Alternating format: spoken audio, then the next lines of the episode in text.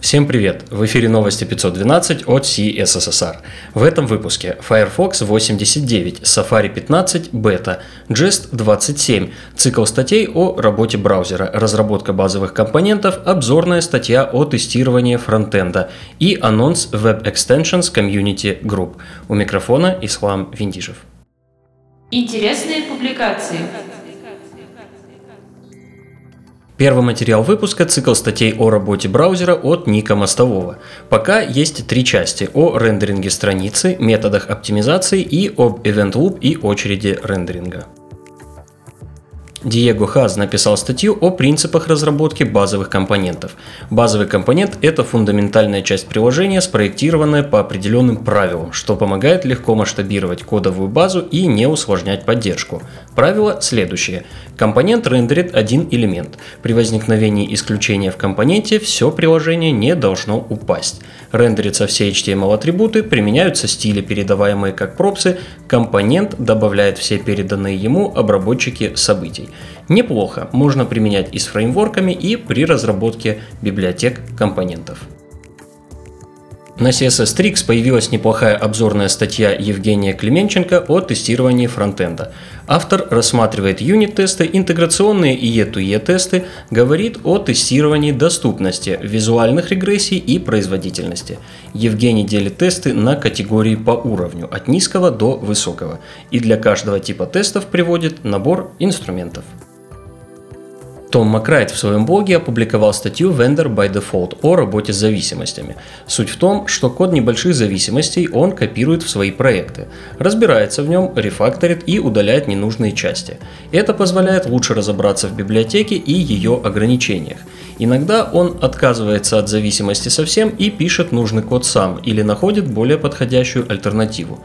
Не уверен, что это подойдет для работы на повседневных проектах, так как скорее затруднит работу команды, но подход имеет право на жизнь. Лин Кларк на Bytecode Alliance поделилась методами оптимизации работы JavaScript кода в WebAssembly окружении. Оптимизация штука не универсальная, не на всех платформах можно применять любые.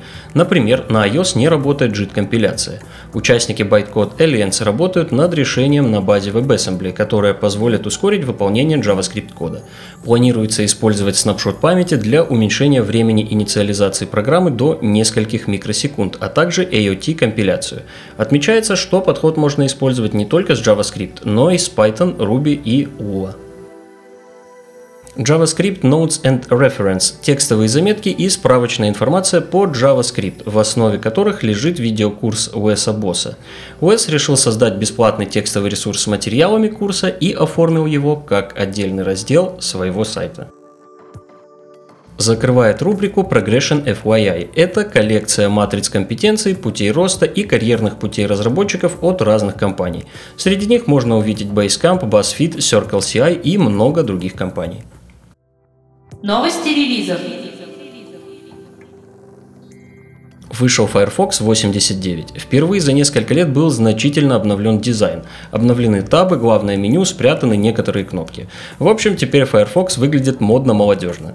В JavaScript включена поддержка Top Level Await, Array Buffer на 64-битных системах теперь может использовать до 8 ГБ памяти вместо 2. Появилась поддержка Forced Colors Active, добавлены директивы Line Gap Override, Ascent Override и Descent Override для Font Face. Напомню, они помогают бороться с CLS. Добавлена реализация Performance Event Timing из Event Timing API для измерения времени обработки событий. После презентации Apple появилась бета Safari 15. Наверное, самая большая новость – поддержка браузерных расширений на iPad и iOS.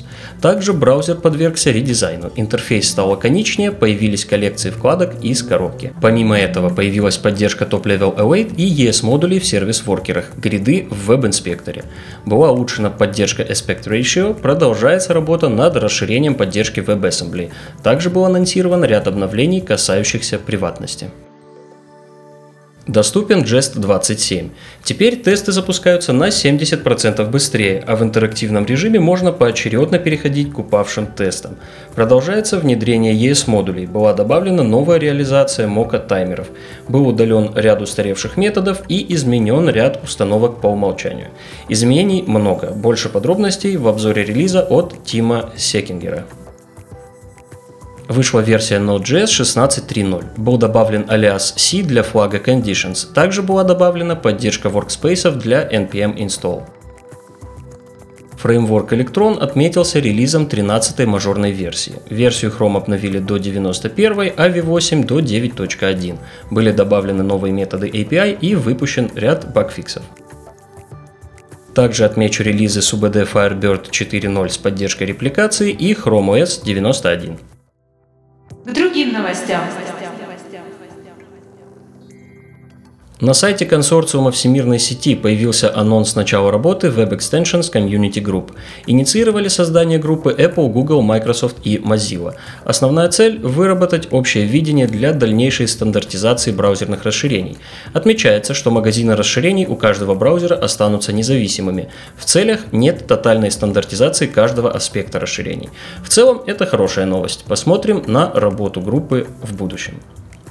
Все ссылки на инфоповоды и сопутствующие публикации вы найдете в описании выпуска. С вами был Ислам Виндижев. До встречи в следующем выпуске.